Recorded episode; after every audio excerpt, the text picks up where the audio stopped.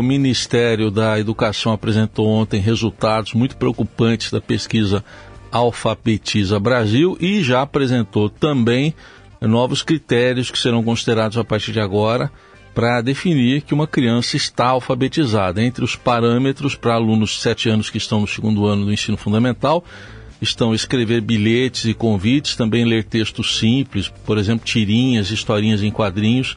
É, e é, essa pesquisa mostrou que 56,4% dos estudantes dessa faixa etária não estavam alfabetizados em 2021 e antes da pandemia, para fazer a comparação, em 2019, 40% das crianças não estavam alfabetizadas, então vai ser adotado esse modelo também numa prova que deve ser realizada para aferição dos resultados.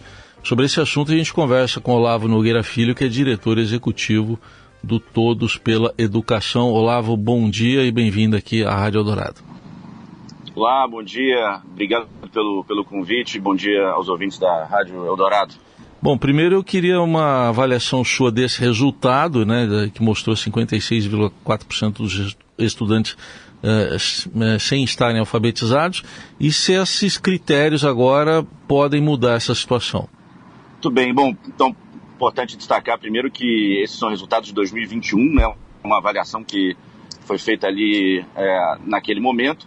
Só que a grande novidade é que agora o Ministério da Educação é, deu maior clareza com relação a quais são os parâmetros que devem ser utilizados para é, considerar que uma criança, ao final do segundo ano do ensino fundamental, ou seja, uma criança com quase sete anos de idade, é, pode ser considerada alfabetizada. Né? Então definiram esses critérios agora, voltaram lá para os resultados de 2021 e de 2019 para estabelecer esses percentuais é, um tanto quanto críticos. Né? Acho que não, não é uma enorme novidade é, para quem acompanha o debate educacional é, esse tipo de, de dado, mas eu acho que vale destacar duas questões aqui. A primeira é que essa mensuração agora mais clara permite enxergarmos o impacto que a pandemia teve é, nas crianças de 7 anos do ponto de vista da alfabetização, uma vez que é, a avaliação foi feita em 2019 também, então é possível ter esse, é, essa, esse histórico de comparação.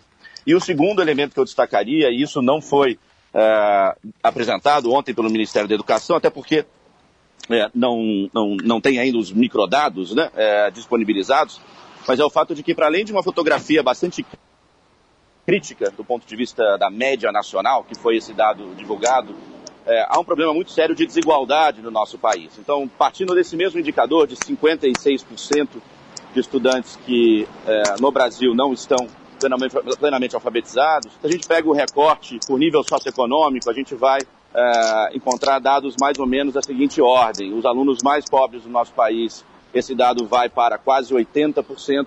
Os alunos mais ricos, é, o número cai para algo em torno de 15%, 20%. Então a gente tem um problema sério de qualidade média no Brasil, no caso da alfabetização, e também um problema muito sério de desigualdade que no nosso caso né, tem marcadores muito claros de região, né, regiões norte e nordeste, e marcadores muito claros do ponto de vista de raça e cor, né, sobretudo os estudantes é, negros, pretos e pardos, que sofrem é, sobremaneira com os impactos de uma educação de má qualidade. Você toca num ponto importante que é esse esforço para entender diferentes realidades no país, até para estipular alguns critérios desses que vão definir o que se espera de uma criança alfabetizada em nível nacional. Como é que isso pode ser é, aprimorado na aplicação desses testes? Não sei se ficou claro a complexidade dos testes que devem ser é, feitos por alunos, por exemplo, do segundo ano fundamental.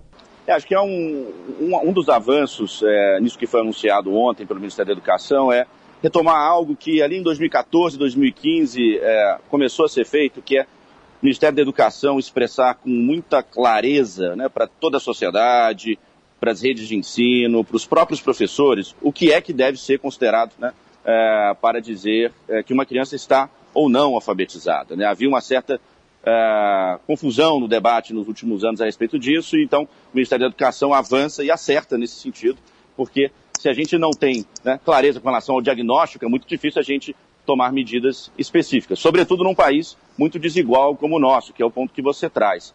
Aí eu acho que é, vale, vale destacar, até de uma perspectiva um pouco mais positiva aqui, pensando é, nos próximos passos e, e, e, no futuro, que é uma grande novidade é, nos últimos anos, que é o fato da gente ter finalmente né, é, municípios, é, municípios de médio porte, de grande porte, que mesmo em condições muito adversas conseguiram avançar é, de maneira muito consistente para modificar os resultados de alfabetização é, dos seus estudantes. Eu vou citar alguns exemplos aqui. O caso de Coruripe, em Alagoas, uma cidade muito pobre, mas que é, hoje tem se tornado um grande exemplo em alfabetização. O caso de Teresina, né, no Piauí, que entre todas as capitais do Brasil é a que tem os melhores resultados de alfabetização. E, por fim, destaco aqui o caso do Ceará, o estado como um todo, né, que a partir de um trabalho coordenado pelo governo estadual, junto com 184 municípios do Ceará, conseguiu avançar é, muito na média dos resultados de alfabetização, mas também reduzindo as desigualdades, que eu acho que, de novo, é, é uma avenida importante que não pode ser uhum. esquecida. O Brasil precisa avançar para elevar o patamar médio de qualidade, nesse caso aqui de alfabetização, mas ao mesmo tempo precisa fazer isso reduzindo as tremendas desigualdades. Então é a ideia da qualidade com equidade, né? fazer a educação é, boa para todas as crianças, independentemente é, de onde elas moram é, e da origem é, e da raça e, e, e, da cor delas. Então, uma pergunta até mais política, né? Considerando que o ministro da Educação foi governador do Ceará, o Camilo Santana, lógico que não começou com ele, isso é um processo que vem ao longo dos anos. É, pode delimitar aí uma, uma chance maior para isso dar certo em nível nacional? Olha, eu acho que essa é uma das grandes expectativas. Né? Acho que desde o momento em que é, o, ministro Camilo Santana, que foi o governador né, do estado do Ceará nos últimos é, oito anos, né? É, e além dele, a vice-ministra, que é a, a, secretária Isolda Sela, que foi vice-governadora nos últimos oito anos, e antes disso foi secretária de Educação do Ceará, ela sim foi responsável por liderar essa, essa experiência de muito êxito né, do, do, do Ceará ali, ali entre 2008 e 2016, né, é, há uma grande expectativa de que, considerando que essa dupla hoje lidera o Ministério da Educação, que essa experiência cearense seja de fato é, disseminada é, Brasil afora, seja utilizada como referência. É claro que é importante é, entender os contextos diferentes, mas fato é que há princípios da experiência do Ceará, do regime de colaboração, de muito apoio aos professores, de incentivos para os prefeitos e prefeitas priorizarem educação, é, em que há uma série de pesquisas que mostram que foram acertos e que podem sim, né, com as devidas adaptações, serem é, replicadas nos outros estados. O próprio Ministério da Educação já vem indicando ao longo dos últimos meses né,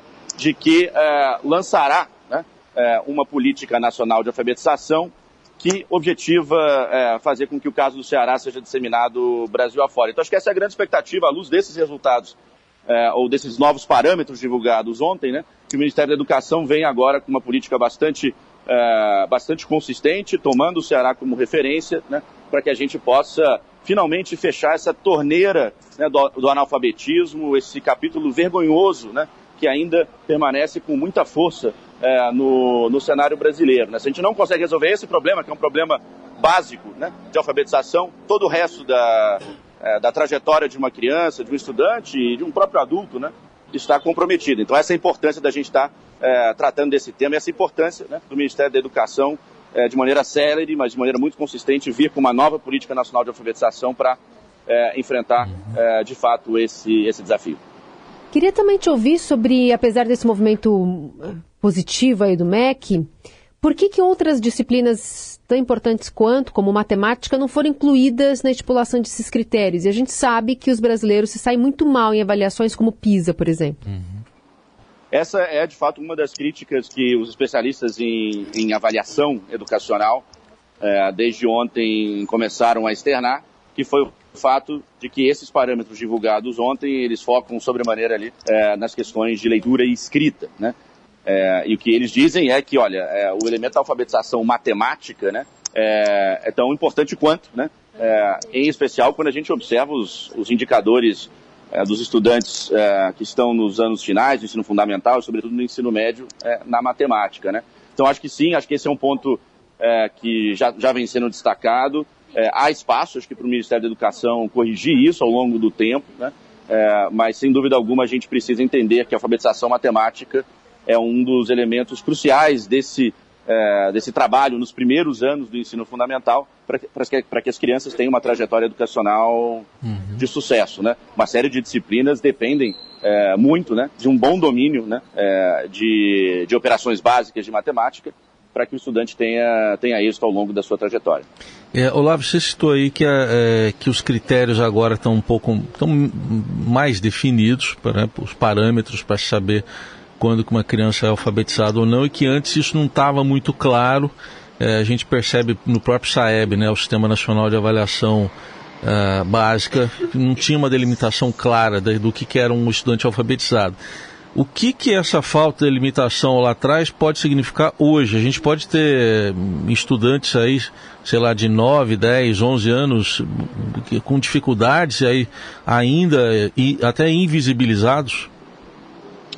Olha, é, fato é que a gente, a gente sabe isso, né? Há avaliações nacionais que também é objetivo mensurar é, os, os, percentuais de estudantes que estão com aprendizagem adequada em várias etapas da educação básica. Né? Então, é, o SAEB, para além do segundo ano, né, que é o, que, o objeto que a gente está discutindo aqui, também faz é, mensurações no quinto ano do ensino fundamental, né, no nono ano do ensino fundamental e é, na terceira série do ensino médio, que é o último, a última série da educação básica. E todos esses indicadores mostram é, que há graves problemas em termos de aprendizagem é, em língua portuguesa e matemática, é, e há um percentual ainda muito grande de estudantes chegando ali no quinto ano, e em alguns casos do nono ano, sem ter, é, sem estar plenamente é, alfabetizado.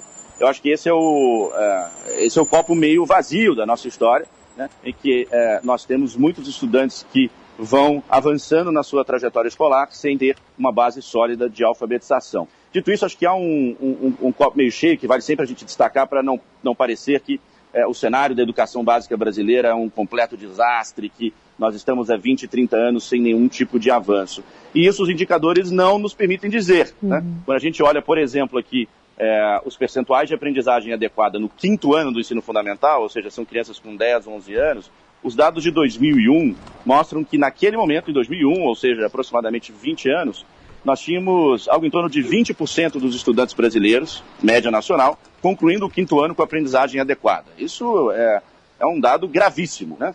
É, o dado continua crítico, mas ele melhorou muito. O último indicador que nós temos nesse mesmo é, momento, do quinto ano, mostra que hoje nós estamos com 60% dos estudantes com aprendizagem adequada no quinto ano. Então há avanços, nós triplicamos né, é, esse indicador. Agora, de novo, vamos olhar a fotografia não podemos estar de forma alguma satisfeitos com um dado em que 40% dos estudantes né, não estão plenamente alfabetizados ao final do quinto ano. É, isso deveria gerar uma revolta nacional né, é, e é, fazer com que os governantes, né, em todas as esferas, governo federal, governo estadual e governo municipais, é, se unissem né, para que a gente consiga o mais rápido possível resolver esse problema. A alfabetização é o passaporte para a cidadania. É, no, fim, no fim do dia é disso que nós estamos falando. Muito bem, ouvimos aqui na Rádio Eldorado Olavo Nogueira, filho, diretor executivo da organização não governamental, da sociedade civil, Todos pela Educação, avaliando esses resultados da alfabetização e os novos critérios que passam a ser utilizados pelo Ministério da Educação. Muito obrigado pela atenção, até uma próxima oportunidade. Nada, obrigado pelo convite, bom dia, até a próxima.